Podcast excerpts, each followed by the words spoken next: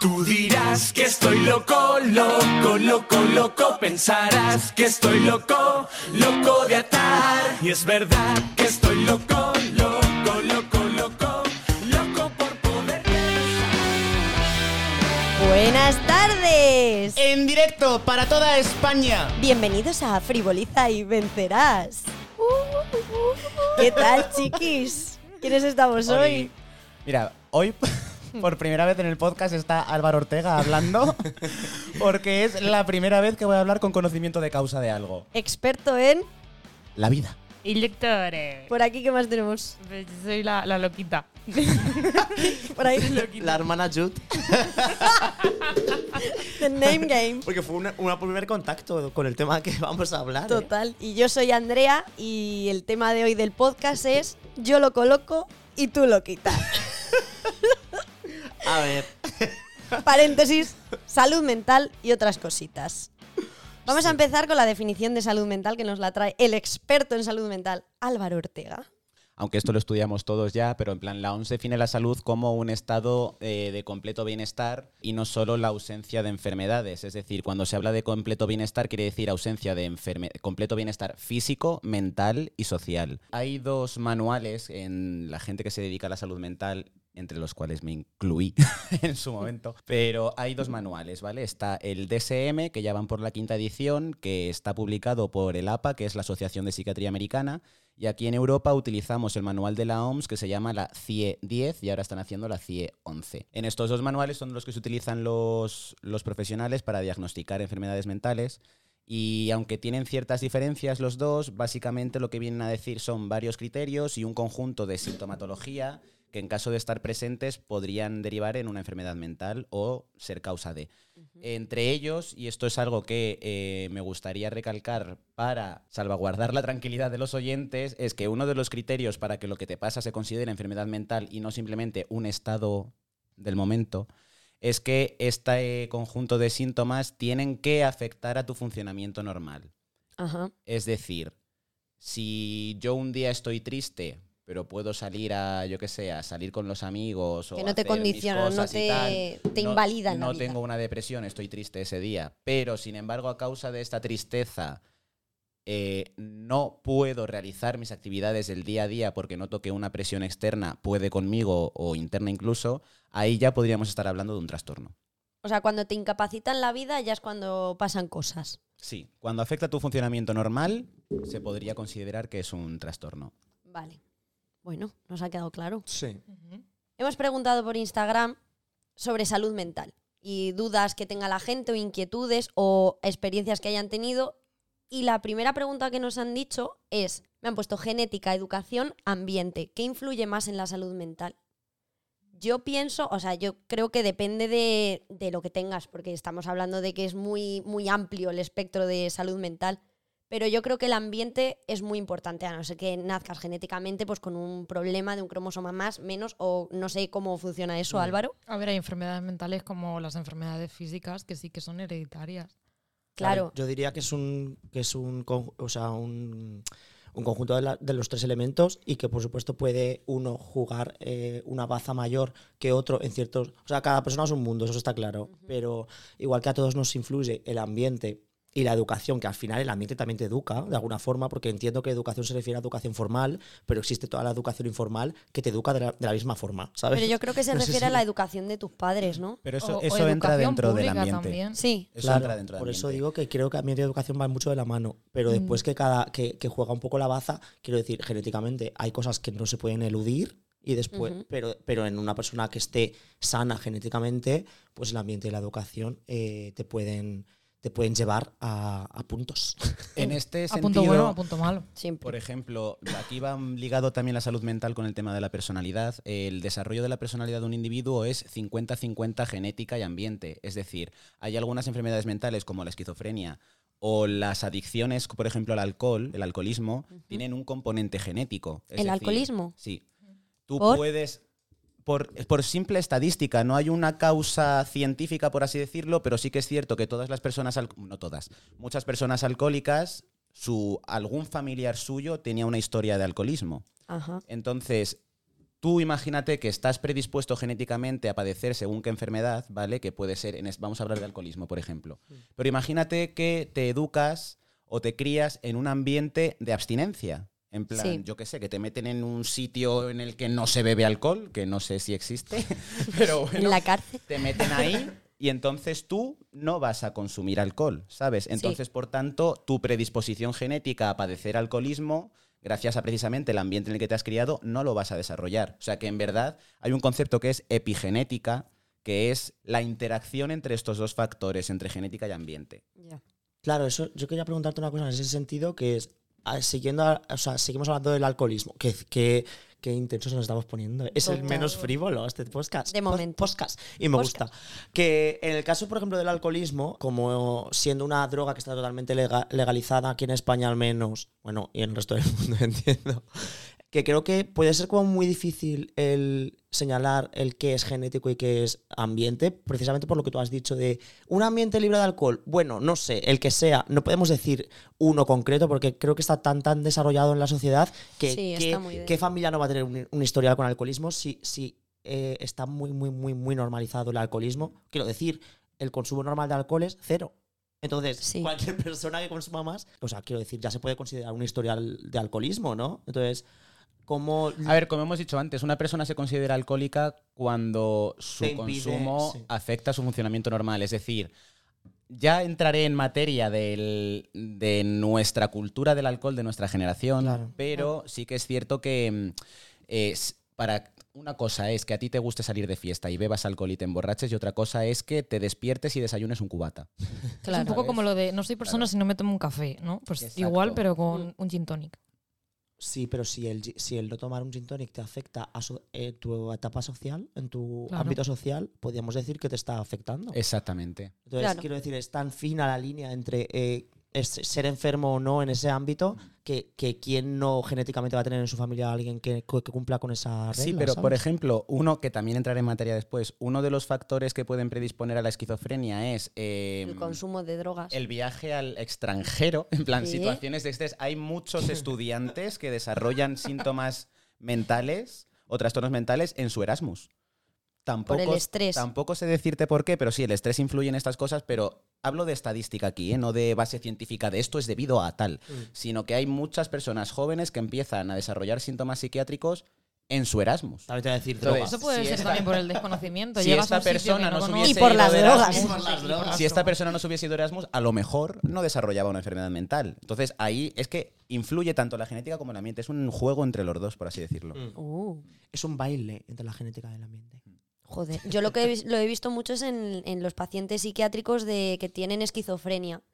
Porque sé que eran personas que en principio de jóvenes no tenían, ningún- o sea, estaban predispuestos a tener esquizofrenia, pero a raíz del consumo de drogas, como que se te despierta.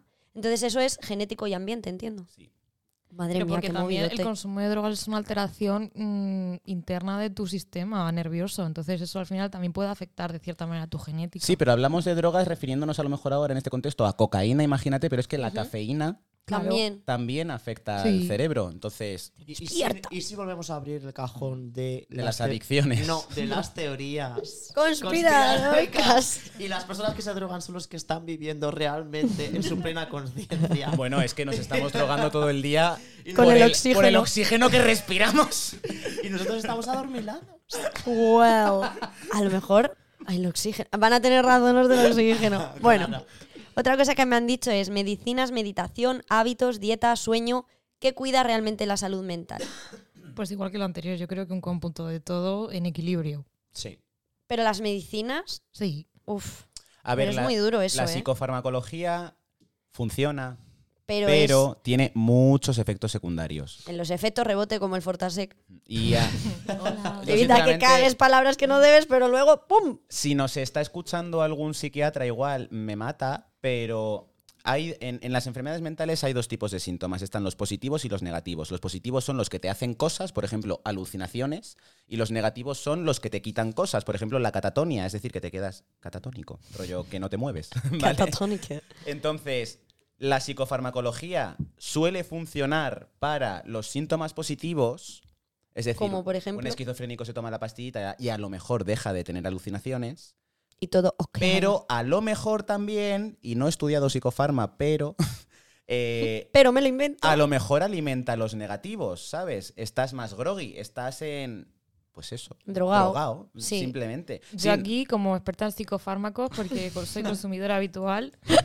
Hola, soy Tenemos Marta, de todo aquí, ¿eh? Tengo 26 años y tengo TDAH y me recetan anfetaminitas.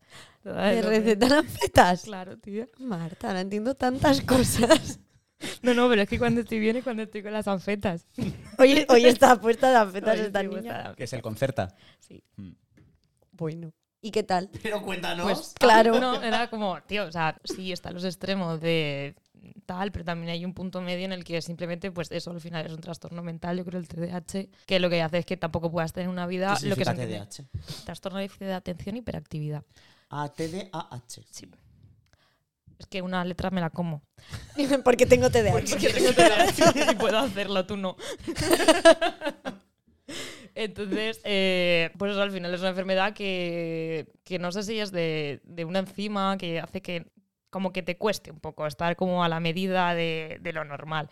Que no te pasa nada, realmente sigues siendo una persona útil para la sociedad, puedes mover carretillas y tal, pero igual estar cinco horas en clase atendiendo al mismo profesor, pues me cago la puta. Entonces, mm, pues sí que ayuda.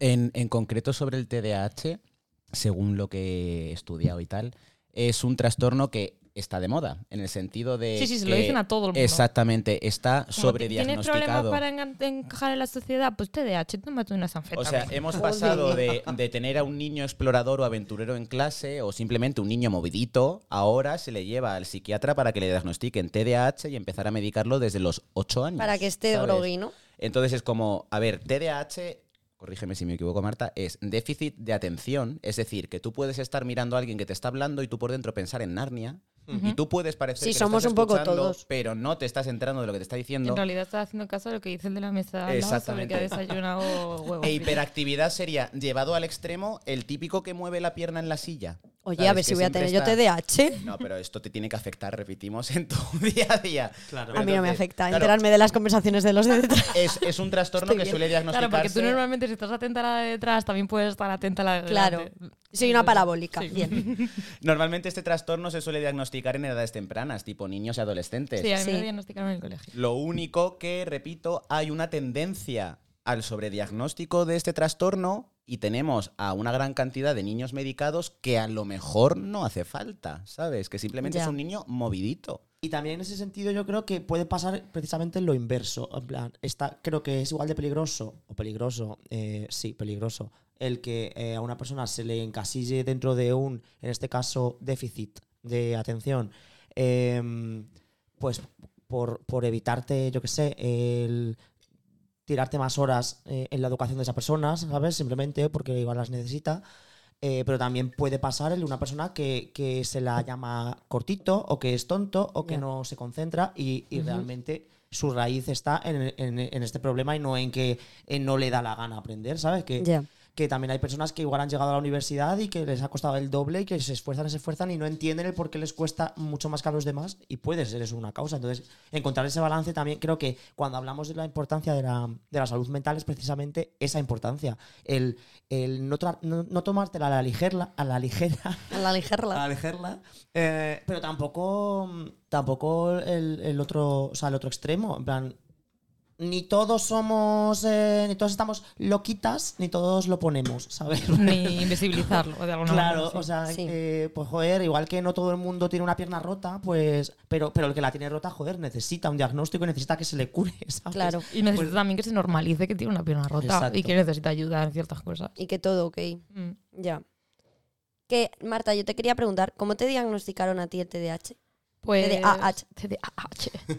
Pues mm, no me acuerdo muy bien. Mm, Era pequeña, estaba todavía en primaria, yo creo. Y mis padres hablaron con, con la coordinadora del colegio y dijeron que sí, que me costaba mucho atender. También me tocó una profesora que sí que estaba mucho más pendiente de mí ese año y a lo mejor había tenido más casos, ¿sabes? Y supo verlo rápido y, y habló con mis padres. En plan, pues mira, yo creo que a la chiquilla le pasa esto. Le pasan cosas a pasan cosas. No es que sea tontita, es que le cuesta poquito. Entonces ya me llevaron a psiquiatra, me hicieron las preguntas, me harían cuatro o cinco pruebas, no me acuerdo. y, y ya empecé con la medicación y todo calla. ¿Y qué sientes con la medicación cuando te la tomas? ¿Qué, qué notas que cambia en tu vida? Pues así a grandes rasgos, poca cosa. O sea, no estás hiperexaltado, ni estás más plof, ni te cuesta a lo mejor hablar con alguien, ni nada, sino simplemente notas que, que no te cuesta tanto prestar atención a alguien o, o a lo mejor me- entrar en una conversación. A mí me pasaba mucho con, por ejemplo, yo siempre he sido muy tímida y siempre me ha gustado mucho hablar con gente. Y con las pastillas sí que estoy como más fluida porque también puedo atender más fácilmente lo que me están contando. Claro, puedes Y- seguir el hilo de la conversación y, y meterte sin a lo mejor ese miedo que era la timidez que tenías de Claro. voy a decir algo eh, totalmente descontextualizado. no me van a entender. Porque muchas veces a lo mejor estaban teniendo una conversación grupal y, y yo llego como tres frases después a contestar algo. Entonces es como, ah, vale, perdona, no, esto ya no viene a tanto. es como saltar a la comba, ¿sabes? Que no sabes muy bien cuándo meterte. En plan, hoy tengo la respuesta perfecta. Vaya, ya ha pasado el momento. Yo conocí, TDAH es como saltar a la comba, me encanta. coincidí con Hubo una un chica. foro que decía que tener TDAH es como eh, llevar un Ferrari con los frenos de una bicicleta. Tú, sí, soy un Ferrari. Marta se quedó con ese informe. Yo sí, de puta. Ah, y las tomas con un boquita con Red Bull, las pastillas por la noche están muy bien también. Claro. No, no lo recomiendo, esto lo Es puedes que no quitar. dejan de ser anfetaminas. Eso es lo que iba a decir. Conozco a una chica que su hermano tiene TDAH. Esta chica no le pasa nada, pero se toma las pastillas de su hermano en época de exámenes porque te concentras. Hostia. O sea, se llaman concerta. Claro, Sí. en plan, Ala. Oye, pues se me O viene sea, la OPO. pero son drogas. Marta. son anfetaminas. Madre mía. Yo también pienso que eh, Pero como los de Wall Street y la cocaína, ¿sabes? En plan, que Ya, también ya. lo utilizan para estar a tope. A ver, son drogas legales. Bueno, las anfetaminas no son legales. ¿o Bueno, el, sí? TD sí, el, el concerta sí. Ay, Dios mío, pero son anfetaminas como tal. Sí, sí. A ver, es una anfetamina medicinal, ¿sabes? Que no te pone la etiqueta anfetamina. Hombre, ya me imagino. Como la marihuana medicinal, ¿sabes? Que no lo Vale. llaman porro, pero... Pero vamos, pero que sí, ¿no? Pero Yo- el, el principio es lo mismo. Yo de todas formas pienso que actualmente, no sé cómo sería antes, pero sería peor, probablemente, como que recetan fármacos muy fuertes para el cerebro de una persona muy a la virule. Bueno, esto va con receta, Sí, sí, sí, ¿eh? sí. Ya, bueno, pero, Pero que te te lo lo recetan. recetan a la virule. Yo la última vez, porque lo dejé casi todo el instituto, la medicación, y volví a tomarla en la universidad. Y fui a- al psiquiatra otra vez, me hicieron preguntas, ya como tenía las pruebas hechas, pues no me hicieron ninguna prueba, solamente un poquito a hablar y contarle mi caso. Y le- me preguntaron que si tenía ansiedad y le dije, sí, bueno, un poquito a lo mejor con los exámenes. Y me recetaron un montón de lexatines y fue como, vale. Sí. O sea, sí, sí, es que es brutal. Y, y para el cerebro, y creo que para no para el cerebro, o sea, quiero decir, cualquier tipo de, de medicamento, pues creo, o sea, también se está como eh, la balanza poniendo muy en, en, en te- yo qué sé, eliminar cualquier tipo de dolor o cualquier, ¿sabes? Cualquier Sí. sintomatología que es como, joder, tío, puedes tener una molestia, ¿sabes? No hace falta que te tomes una pastilla por esa Claro. molestia. O tú tienes que ser también el juez, pero, pero hay una... De que pues puedes eso. aguantar y que no. Sí, sí, sí, sí. Y, y tú lo ves, o sea, atragando. Como otro Martis, tú has estado hace poco en, en- en urgencias, eh, bueno, ingresada. Sí, porque Y- me dio envidia de Fran y dije, vamos, vamos todos Y juntos. lo primero que te hacen es ponerte suero. Sí. O sea, te ponen una vía y te empiezan a meter cositas. Y después ya te preguntan, oye, ¿te duele? Eh, bueno, calmante lo tienes en cuanto te duela. Y te ponen. Y al final es como, joder, que no me hace falta, en plan, que estoy bien, que estoy hidratado, que no necesito que. Pero lo primero que te hacen es ponerte una vía. Es una Sí, vía sí. para poder meterte medicamentos por ahí, ¿sabes? Sí. Entonces, wow, creo que igual que hemos hablado antes de balances de saber qué es y qué es o qué no es, como los límites de, de estar dentro de la salud o no estar eh, sano mentalmente, pues también igual eh, con medicamentos. Joder, hay que también tener como un poquito de límites. Mm. Oye, que si te quieres tomar un, un paracetamol cada vez que, yo qué sé, te duele una muñeca, pues joder, no sé. A ver, sí, Sí. que es cierto, aquí mm, necesito un nombre para mi lancero, porque voy a romper otra lanza. Habrá que buscar a ese hombre. Pero rompiendo una lanza a favor del sistema, en concreto el ámbito de farmacia, si son profesionales, que quiero confiar en que aún queda gente profesional. Yo cuando trabajaba en el centro, que trabajábamos con medicación, con receta, eh, teníamos una paciente en concreto que necesitaba más dosis de lo normal, recetado por, o sea, pautado por un psiquiatra. Y nos llamaron de una farmacia para preguntarnos, porque claro, como llevábamos el sello del centro y tal, para preguntarnos si realmente ese paciente estaba haciendo terapia en ese centro y si le habíamos nosotros recetado esa medicación. O sea, que de vez en cuando sí que aparece ese Sí. tipo de personas de, ojo, ¿esta persona se está aprovechando del sistema o está comprando más pastillas de las que necesita o realmente es su tratamiento? O sea, que existen los dos. A mí cuando me recetaron el Orfidal porque me dio una depresión por unas pastillas anticonceptivas, que me cago en sus muertos. Es que, discúlpame, y, y ahora lo cuentas, pero es que estamos hablando de salud mental, pero joder, eso tiene mucho que ver. El Sí. tema de mujeres o personas con vagina y útero. Eh, no, joder, porque es verdad, al final tú te puedes tomar la, la píldora y llamarte Juan. Sí. El tema es. eh, en la píldora, por ejemplo, se receta. Tienes acné, píldora. Tienes Sí. tal. eh, y joder, o sea, hay muchas mujeres o muchas personas, repito, que, que he leído en plan testimonios de eh, que, que he estado fatal, fatal, fatal. Pero porque fatal. tenía granos en la cara. ¿sabes? Pero O- fatal. Te lo recetan súper a la virulé. A mí me pasó eso. Yo me salió un bulto en un pecho, entonces para controlarlo el crecimiento me mandaron las pastillas anticonceptivas. Y de repente una desidia, una pena, un todo. O sea, no, era pena y no, no sentía nada. No sentía ningún tipo de, de placer por nada, no me, no me emocionaba con nada, o sea, Nada no quería a nadie. Anedonia. Sí, anedonia. Pues mira, yo- o sea, era horrible. em, nada. O sea, de nada de vivir, literal. no tienes ganas de Entonces, mi madre, claro, mi madre se pispó y dijo a esta muchacha, ¿qué coño la pasa? ¿Sabes? Porque no, no- mi madre me decía, no silbas, ¿qué pasa? Qué O sea, no estás silbando nada, ni hablas, ni nada. Entonces me llevó al médico y me vio la cara y me dijo, estás hecha un asco. Era mi médico de cabecera y me dijo, estás hecha un asco. Y yo, sí, me dice, ¿qué te pasa? Y yo, estoy muy triste. Digo, y tengo muchas ganas de que todo el mundo se muera. Digo, y estar sola. yo. Sí, sí, no, y estar sola y ya está. Y me dijo, ¿te estás tomando algunas pastillas anticonceptivas? Y yo, sí, estas. Y dijo, bueno, pues déjalas porque lo que tienes es depresión causadas por las pastillas. Dice, no puedes romper el tratamiento a mitad, porque estaba pues, en mitad de ciclo. Dice, porque a lo mejor pasan cositas. Dice, pero en cuanto termines est- esta tanda, déjalo. Pero, me y aún así, sabiendo el motivo y sabiendo tal, porque le dije, no duermo, pues no dormía Claro. me recetó orfidales. Entonces, claro, de repente yo me vi con 18, 19 años, no me acuerdo cuántos años tenía, con una caja de orfidales leyéndome todo el prospecto, he de decir. Cosa que no recomiendo. Cosa que no... rec- No, sí, a mí me salvó. A mí ese prospecto me salvó de ser una yonki de los orfidales, porque vi que decía, si no te, como, si no te vas a dormir o algo así en, en 20 minutos, puedes empezar una... paranoias, pueden empezar paranoias como efecto secundario. Y yo, eh, lo que me faltaba ya, ver cosas, paso. Y no me hice adicta a los orfidales por, por eso. Pues- Y, y- y evidentemente dejé de tomarme los orfidales, me tomé media pastilla un día, media otra y dije, mira, paso. no, no, no. Pero viendo lo Pero a la virule total. La pregunta que nos hacían en Instagram, que era em, medicación, dormir, dieta, tal cual, pues creo que lo que acabas de decir eh, lo resume mucho de cómo todo te afecta. En plan, si no duermes, si encima te medicas mm, cositas que te pueden pues deprimir, básicamente. O sea, que, que- que creo que la respuesta corta sería un conjunto de todo. O sea, depende también Sí. de cada persona. Obviamente, si no, te, si no te tomas una medicación que te pueda deprimir, no te vas a deprimir por medicación. Pero si estás en un ambiente que te puede deprimir, pues te puede deprimir. Sabes que al final, Sí. yo qué sé. Y también me han preguntado que cómo se mantiene una salud mental óptima. Eh, Ojalá. saliendo del, sis- Ay, ojalá, saliendo del sí, sistema sí. capitalista en el que vivimos. Es que es así. Es lo difícil. Siendo millonario. Siendo ef- eh, pues Huyendo. escúchame, es que lleva toda la razón del Sí. mundo. Porque mira, aquel que dijo el dinero no da la felicidad era pobre, ¿vale? Real. Y se quería, mm, pues, co- autocomplacer a sí mismo con lo que sea, pero. Como el de los últimos eran los primeros. Realmente, en el mundo en el era que vivimos, que somos todos muy chufi, flower, pobre. todo lo que tú quieras, hace falta dinero.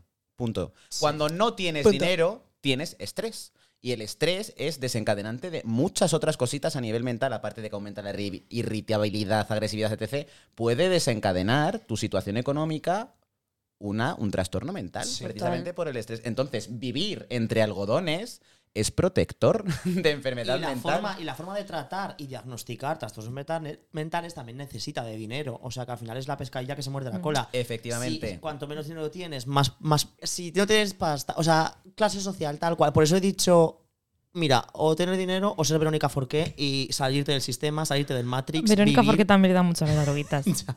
ya, pero quiero decir, si tú eres, si tú vives en, si tú vives en el campo y yo qué sé, tienes unas cabras, unas gallinas y un huerto, pues igual eh, puedes no tener dinero, pero no vas a tener tanto estrés, que al final también el ritmo de vida en el que estamos metidos yo creo que eh, tira mucho de, de eso. De, de- Está Álvaro viendo a Verónica. porque- que me dice por lo bajito, ¿quién es Verónica Forqué? Claro. Y yo, lo vas a entender. Obviamente sé quién es, vale, pero no sabía que se llamaba así. que puedes, que puedes salirte de este sistema que es una vorágine de, de coger el metro a las 6 de la mañana, ir a trabajar y ponerte un traje y pensar que no te están explotando porque llevas una corbata cuando realmente eres igual que una persona que trabaja en el McDonald's.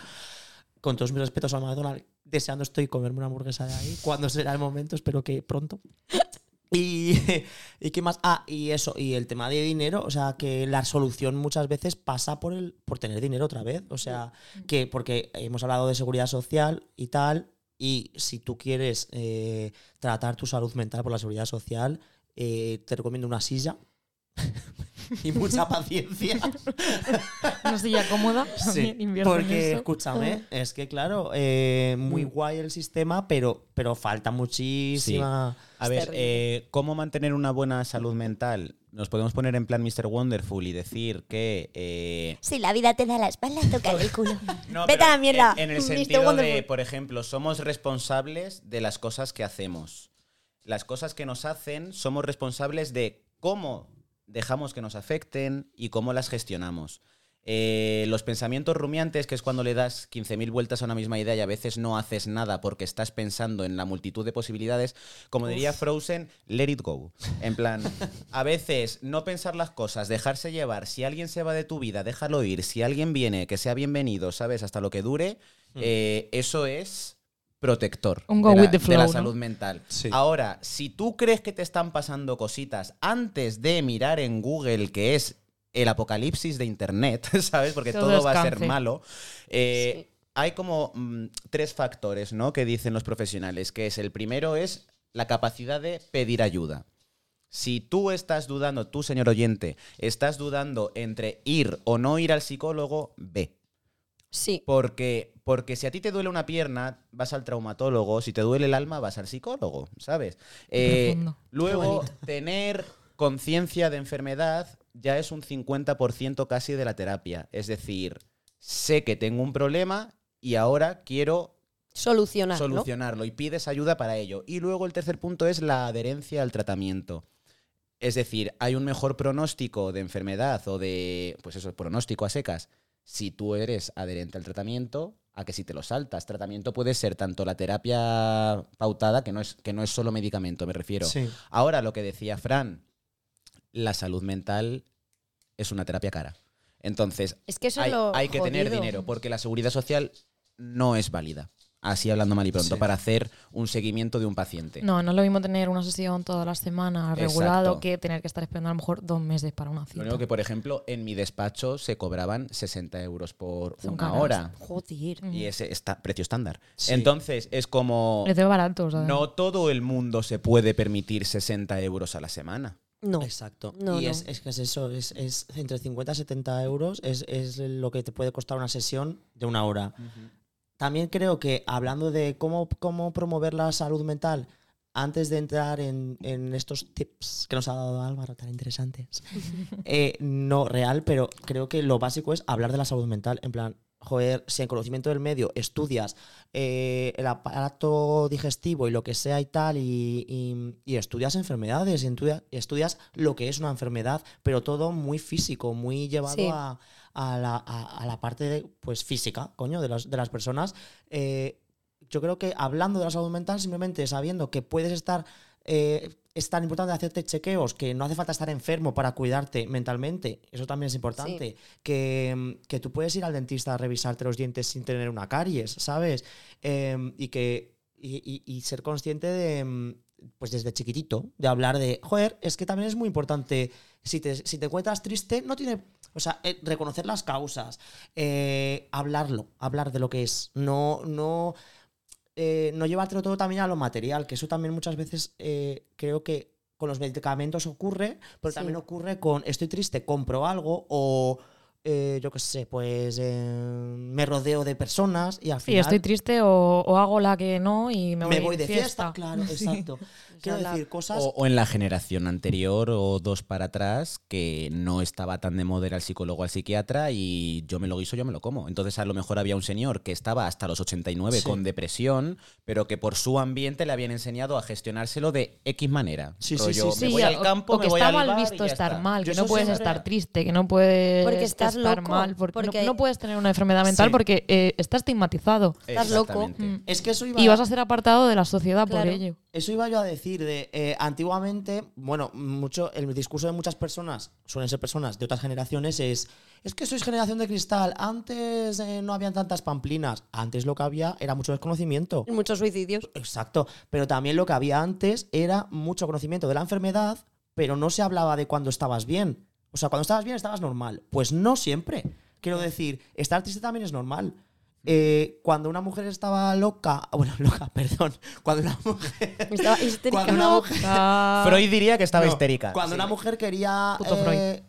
Es que esto Follar. como era lo de los orgasmos, ¿no? Tenía histeria. la histeria. Histeria. O sea, la histeria se curaba mediante los orgasmos, pero la histeria, ¿qué era la histeria? La O histeria era una enfermedad mental que solamente tenían las mujeres, mujeres. cuando no hacían lo que el hombre quería. Claro, y entonces, o sea- la solución a la histeria era masturbar a las mujeres, que por cierto es un poco de violencia sexual eso. Un poco solo violación. sí. Eso, eso y la lobotomía, que en el Sí, siglo la- pasado la estaba súper de moda. Quitar partes del cerebro a la gente. Sí, De pero- esto no, esto no, esto sí. pero porque, y te pero voy a porque- meter un clavito por el ojo. Pero porque la salud mental solo existía para curar enfermedades. No existía para eh, que las personas estuviesen, pues eso, eh, sanas. Hay, un, hay una categoría de la sanidad era normal, por así decirlo. Perdón. Hay una, no, nada. Hay una categoría de trastornos que se llaman trastornos psicosomáticos, que son interesantes porque eh, son unos síntomas físicos de una enfermedad, ¿vale? Que pueden ser agravados por factores mentales como el estrés. Por ejemplo, eh, una enfermedad de la piel que se llama psoriasis. Sí. Si tú estás estresado, tienes más psoriasis. Sí. Y con pacientes de cáncer, que aquí no metemos eh, salud mental en concreto, pero un estado anímico positivo da mejor pronóstico que una persona que se hunde en la miseria por su enfermedad. Un trastorno psicosomático también puede ser ansiedad que te produce la propia enfermedad que estás padeciendo. Por ejemplo, te da la noticia que tengo cáncer y tú empiezas a pensar, me voy a morir, me voy a morir, me voy a-". seguramente te mueras. Sí. Porque tu cuerpo y tu mente sabe. pum, hasta luego. Sí. Trastorno psicosomático también puede ser un poquito lo que empezó a pasar con el, con el COVID, ¿no? De todo el mundo tiene esta enfermedad, pues, pues yo también, no es que sea un resfriado, no, no, es que me Es voy que a voy morir. a morir. Sí, sí. Bueno, es que el COVID ha hecho tanto daño. ha hecho tanto De hecho, tenemos una pregunta sobre el COVID también, ¿no? Ay, ay, ay. Sí. Y también quiero abrir, abrir un melón, no sé si ahora o más adelante, yo lo- os lo digo y si no lo cortas, Andrea.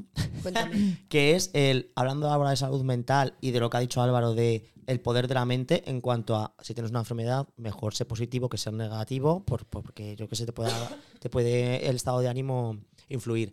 Pero después entramos en el poder de la mente. Un cáncer lo puedes curar con la mente, Uf, no hace falta. uf. Claro, el tema de eh, la falsa salud. Falso gurús. El La falso falsa salud El mental. Reiki, por ejemplo. El Reiki. Vale, a ver, aquí hay una estadística que dice que yo se lo recomendaría a todo el mundo, no solo el Reiki, que también, sino que si tú, por ejemplo, eres paciente con cáncer Sí. y crees en todas estas cosas místicas, que te hagan Reiki. ¿Sabes? Sí, sí, sí. Que, eh, Sí. que no te va a hacer nada malo. Ahora, que el Reiki no sea un A sustitutivo eso A eso de vamos. la medicación pautada por un profesional. Sí que es cierto que la gente que combina la medicación pautada para el cáncer y terapias de Reiki suelen tener mejor pronóstico.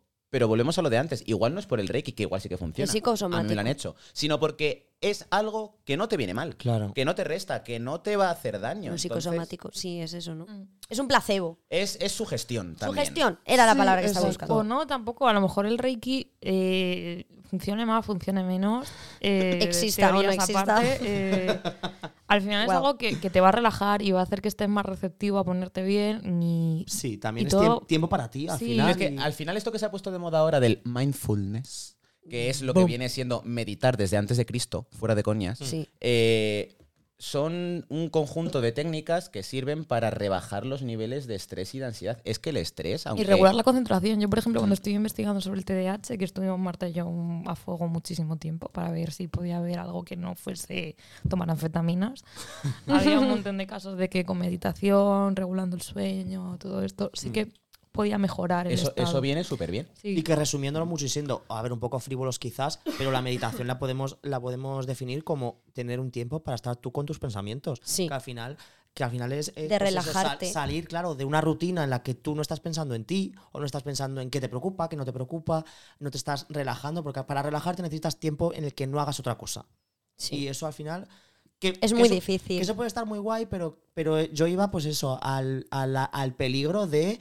Los falsos em, gurús. La pseudociencia. Sí, exacto. Y- la gente que, se aprovecha de un momento de bajón absoluto, que es cuando tienen, o sea, la gente cuando tiene una fal- falta de salud, o sea, muchos decimos, has dicho tú antes el dinero, sí, pero cuando tienes falta de salud en tu vida es cuando se te tambalea absolutamente todo porque no puedes hacer nada. Y O sea, mucha no- gente va a la fe.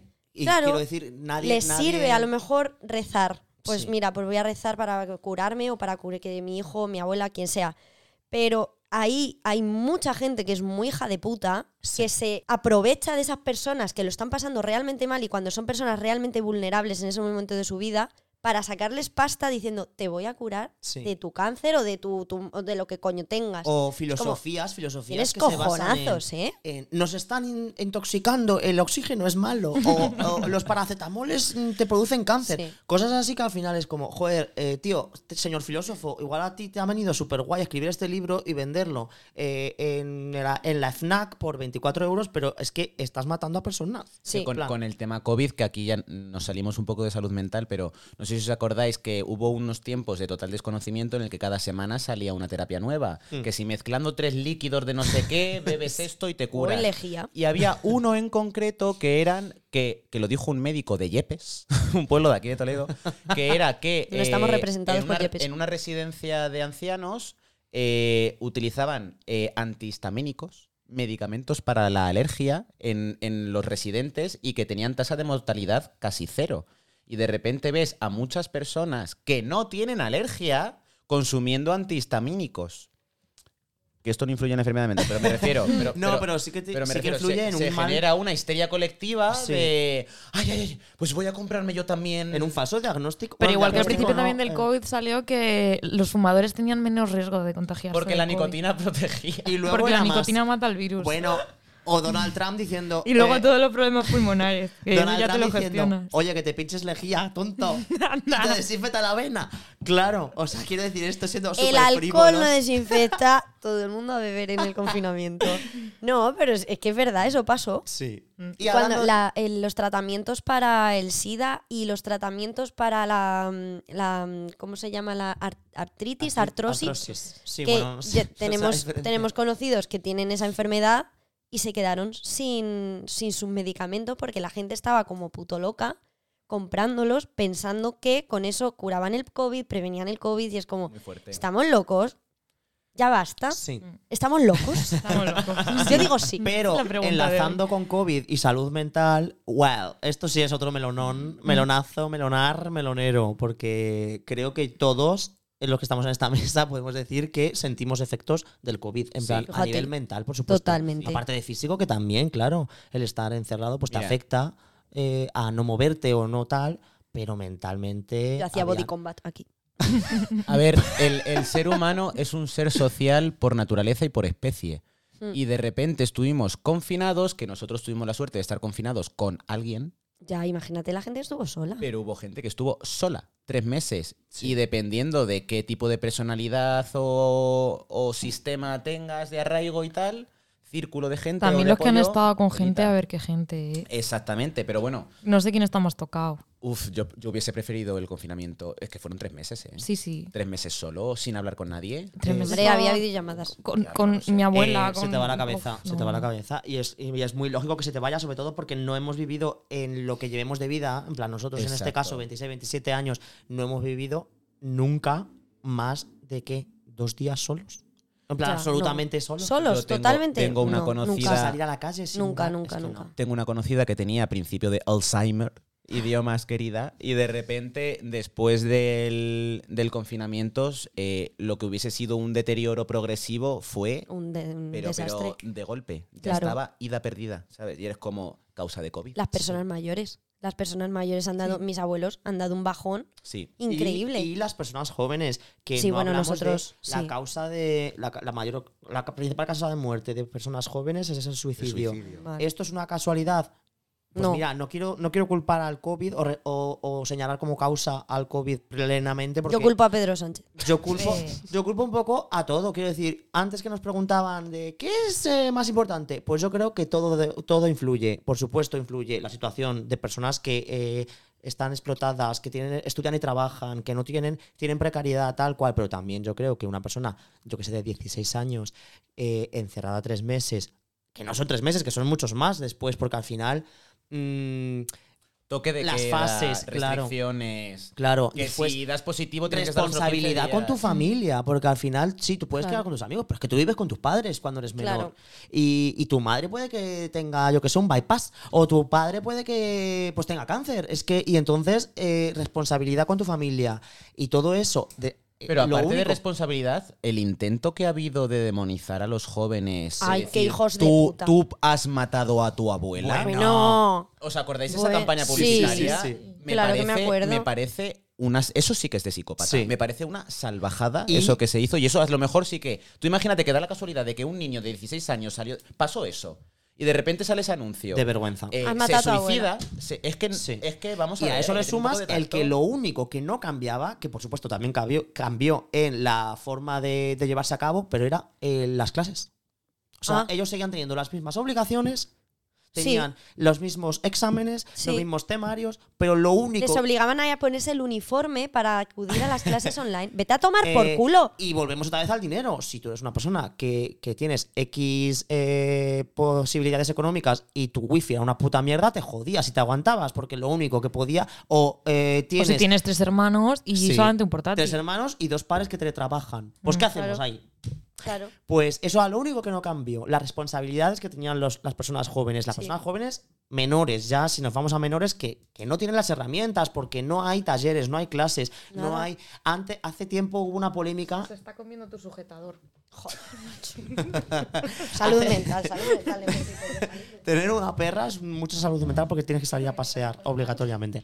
Pero que hace tiempo hubo una polémica porque, porque había debates de menos matemáticas y más eh, salud mental. Y es como. Y la gente, no, es que las matemáticas son súper importantes. Por supuesto que lo son. Sí, No pero es que no hace falta quitar, metemos a solamente eso, claro. añadir un poquito Pero, de tío, conocimiento. Claro, si tú no sabes lo que es la salud mental y de repente te, te viene la que, te- la que les vino y la que nos vino, porque también nos vino a nosotros, lo que pasa es que nosotros teníamos un poquito más de idea, creo. Bueno, Eh, eh, joder, pues eh, es, es que te puede, es una losa, o sea, te puede destruir, real. sí, sí. Yo, por ejemplo, del confinamiento pensaba que había salido chachi, pero luego sí que noté que no sabía estar sola en casa, que no podía perderme ningún plan, que Eso, siempre tenía que estar a- a saliendo. perderte cosas, Sí, en plan, joder, tío, no lo pensaba esto realmente, dentro de mi cabeza no sonaba, pero era como un, no quiero perderme nada, no, no quiero estar aquí en mi casa otra vez. Sí. No quieres tampoco dejar de perder la posibilidad de hablar con cualquier persona. Y habían personas que te podían hacer daño, pero, pero tú no, no estabas eh, valorando esas cosas. Lo único que valorabas era, joder, hay gente, toda la gente, tengo que eh, abrirle los brazos a mi vida. Y al final, joder, que fue, fue complicado. Fue complicado. y para nosotros que bastante bien estuvimos en el sentido de tenemos, teníamos eh, una, una casa buena en la que poder estar, eh, Sí, teníamos un sí. entorno familiar sano, eh, con gente con la que poder desahogarnos, en un entorno de nuestra burbuja de COVID era guay, era una buena burbuja. Y, y en tema de trabajo y de estudios y tal, pues como que también. Pero, pero es que te vas a personas con, con situaciones muy, muy, muy precarias, muy particulares y sobre todo eh, sin herramientas de salud mental. Pues no, Están es fuera. que es, es hasta triste decirlo, pero es como hasta la vía fácil, en plan, la vía lógica, el decir, eh, me quito de en medio, no quiero, no puedo soportar esta forma de vivir. A mí me han puesto por Instagram, me han hecho aquí una pequeña disertación que me ha gustado muchísimo, que está eh, enlazado con lo del COVID. Me han dicho, pues que yo ya lo notaba antes de la pandemia, pero sobre todo después de ella noto a la gente en un estado de rabia, ira, infelicidad, que creo que no es más que la canalización de cierto sentimiento de envidia. Llevo como tres meses que cada vez que voy al supermercado presencio una movida en las colas de las cajas. En mi oficina ya ni te cuento, la gente te mira cuando vas en el coche como si les fueses a matar. Y creo que todo es porque cuando algo nos va mal o creemos que nos va mal, preferimos echarle la culpa al prójimo del que pensamos que todo lo va mejor de lo que debería.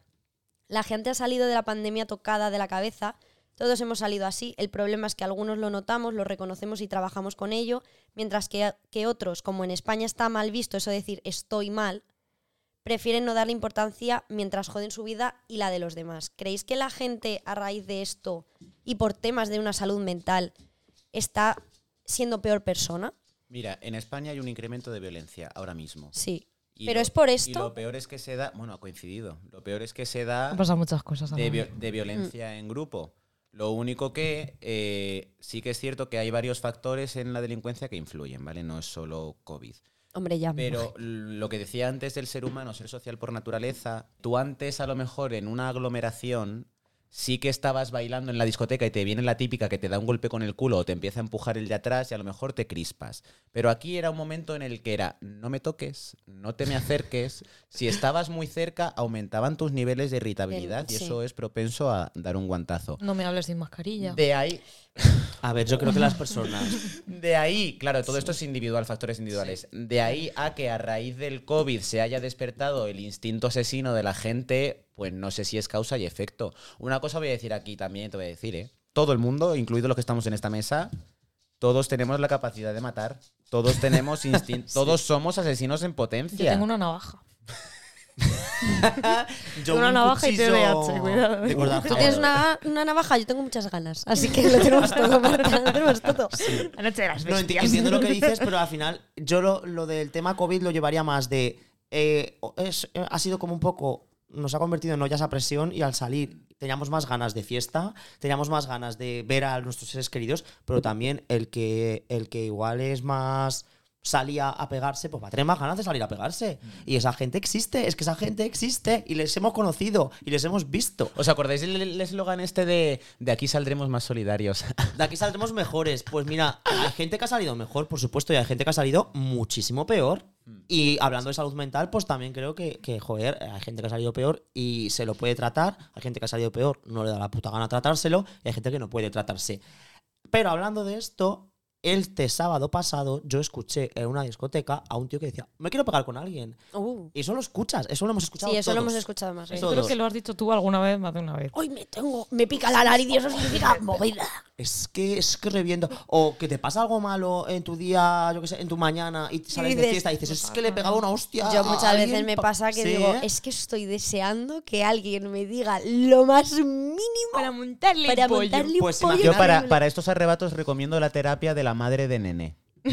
Ay, sí. conejo de peluche. Sinceramente. Mira, desahoga. sobre esto, eh, una cosa que has dicho tú antes, Álvaro, de, de que una cosa es el entorno, otra cosa es cómo, cómo recibes las cosas y cómo las interpretas.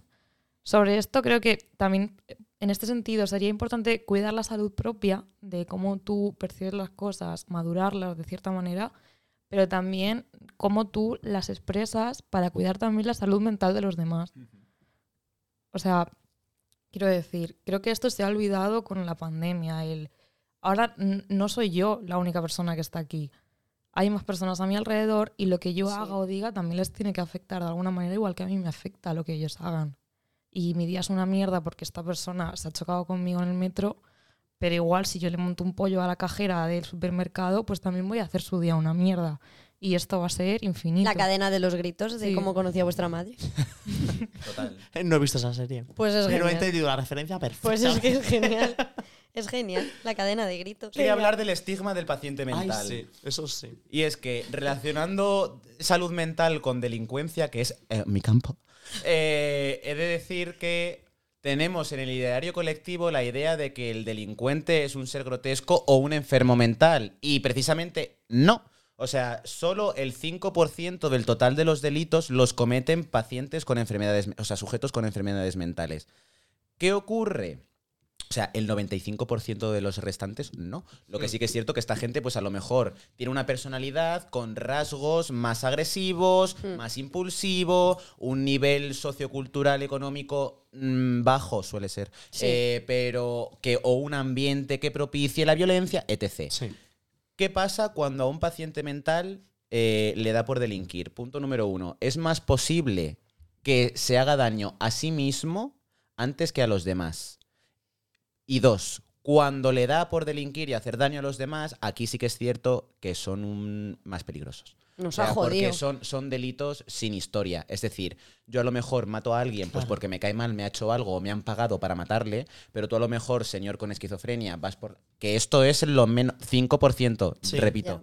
Que tú vas por la calle, eh, tus voces te han dicho, ese es Satanás, mátalo, y tienes un crimen sin historia y sangriento. ¿Sabes? O sea, Sí. Sí. Pero el, pro- el problema pero a raíz es- de estos casos, que son el 5% del total, se ha creado un estigma de tú esquizofrenia Claro. y le alejas. Y entonces Claro. se quedan más solos. Y eso aumenta todavía más su delirio, su tal. Entonces, como. O, o el mero hecho de al, ese 95% de personas que no están por lo menos diagnosticadas, eh, un asesino, un violador, ese está loco. O sea, eh, Sí, es como, es la como, fal- no, no está es como- loco. eso, No está eso loco. es estig- estigmatizar el, el- algo que no comprendes o algo que no, que no pasa por ti, que eres una un sujeto sano, ¿no? Técnicamente, en principio, eh, lo achacas a locura.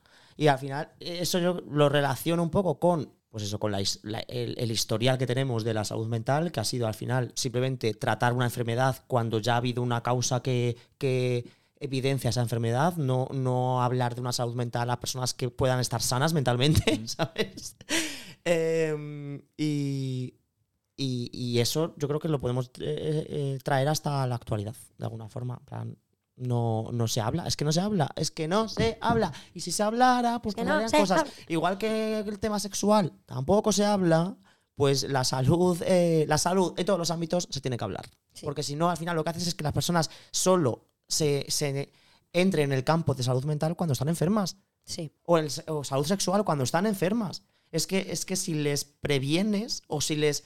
Prevenir, entiéndeme. O sea, Sí. igual, si les eh, explicas cosas y les informas, pues igual podemos evitar el que, el que la salud mental sea un, un tema a tratar a posteriori de, de que te diagnostiquen algo, ¿sabes? O de que te haya dado un brote o, un, o una depresión o, o algo, que puedas tú tener esos tips o esas herramientas para hacer un entorno más proclive a no, a no enfermar A mentalmente. Me, me gustaría recalcar la importancia de la salud mental y a mí en concreto hay ciertas ocasiones en las que me parece hasta más importante que la salud física, que es a la que tradicionalmente se le ha dado importancia, porque, por ejemplo, tú te rompes una pierna y te la tienen que amputar, imagínate, y eres tú con una pierna menos, pero Mm. sigues siendo tú. Sin embargo, X enfermedades como el Alzheimer, esquizofrenia o tal, Alzheimer. Alzheimer. Al- Alzheimer hacen, o sea, a mí me da pánico, sinceramente, porque Me da mucho miedo también. dejas de ser tú, o sea, eres un individuo sin biografía en el momento en el que no sabes ni cómo te llamas. O que no te pueden amputar el cerebro, vamos a ver. Me O sea, parece- quiero decir, no, han dicho la pierna y sigue siendo tú. En el momento en el que tu cerebro falla, Estás quiero fuera. decir, es, es, mucho, es mucho más difícil que sigas siendo tú en todos tus elementos, ¿sabes? No sé. Ah, otra cosa que quería hablar, que es que justo lo he leído hoy y lo siento, esto sí que lo quiero contar, que es muy importante. Bueno, para mí. es hace, Alia Banks, que es una cantante que es muy problemática, seguro que habéis oído mm, 48.000 movidas de ella. Todas las que es nos una tía contado que es neurodivergente, en plan, está diagnosticada como una persona bipolar. Ah. Y toda su vida, todas las personas la han atacado con esa está loca, Buah, es que esa, es- esa es tal. Y al final ella ha tenido hoy una reflexión muy interesante en Instagram, en sus stories de Instagram, que, que decía precisamente, yo como una persona neurodivergente, una persona que no entra dentro de la norma eh, psíquica, podemos hablar, eh, nadie está haciendo ningún esfuerzo por entenderme o por no demonizarme. Juzgarme. Exacto, por no demonizarme. Me están estigmatizando porque se me está pidiendo lo mismo con una persona que no tiene bipolaridad. Claro. Dice, en cambio, eh, una persona, eh, una cantante en este caso, gorda, toda la gente entiende que se necesita diversidad de físicos en un panorama como este caso es la industria musical. Pero no, es, no, no esperamos que haya diversidad psíquica.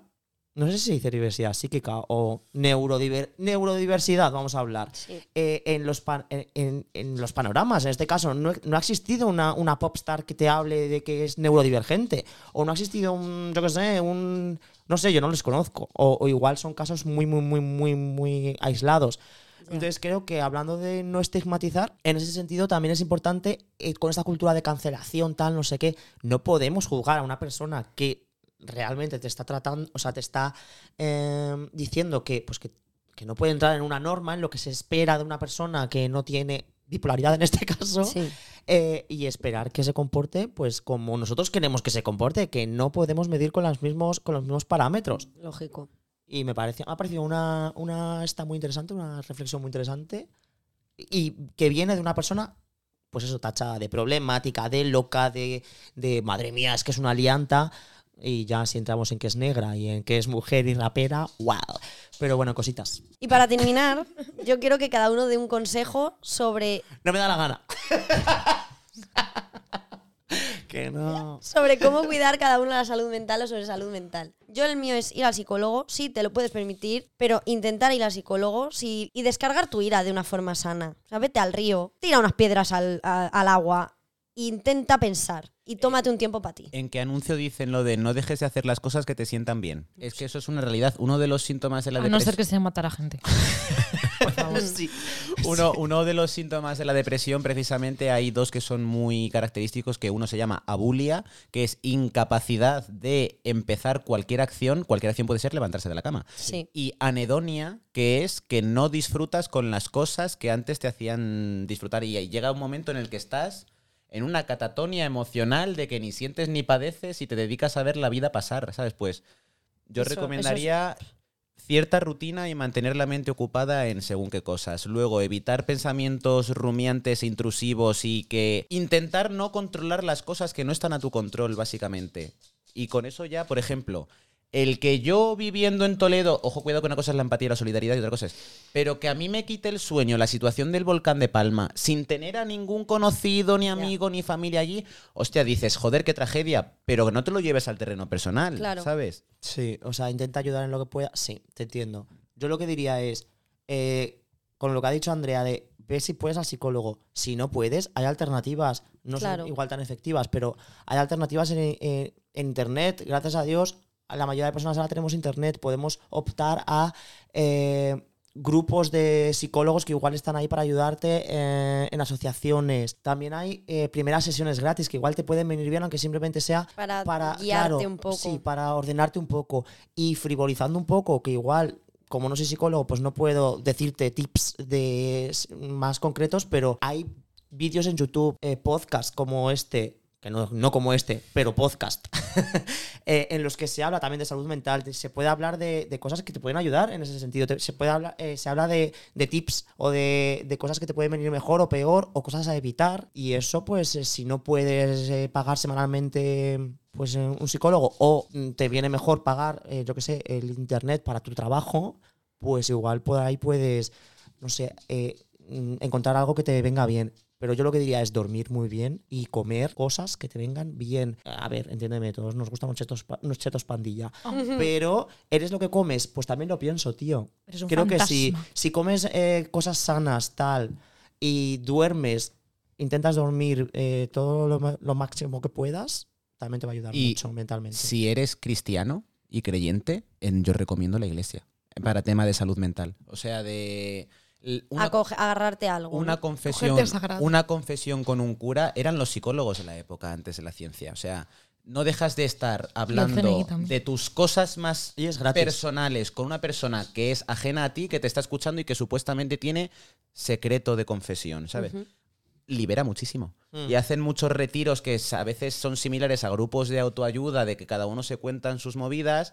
Obviamente, porque barren para su casa, lo van a enfocar a la fe y a Dios y Sí. tal, pero que a uno mismo no deja de venirle. Lo que hablábamos del Reiki, Y no te va a hacer hemos, mal. hemos pasado ¿sabes? por alto los amigos y la familia, por supuesto. Sí, Hablad sí. como estos amigos y como esta Sí, yo familia. creo que eso es lo más importante, el ser capaz de comunicarte y, y expresar lo que sientes y cómo, cómo estás gestionando las cosas, ¿no? También ser sincero contigo mismo y con tu entorno. Y para- ya está. Hasta luego, Mari Iba a Carmen. recomendar, iba a recomendar películas. Qué horrizo.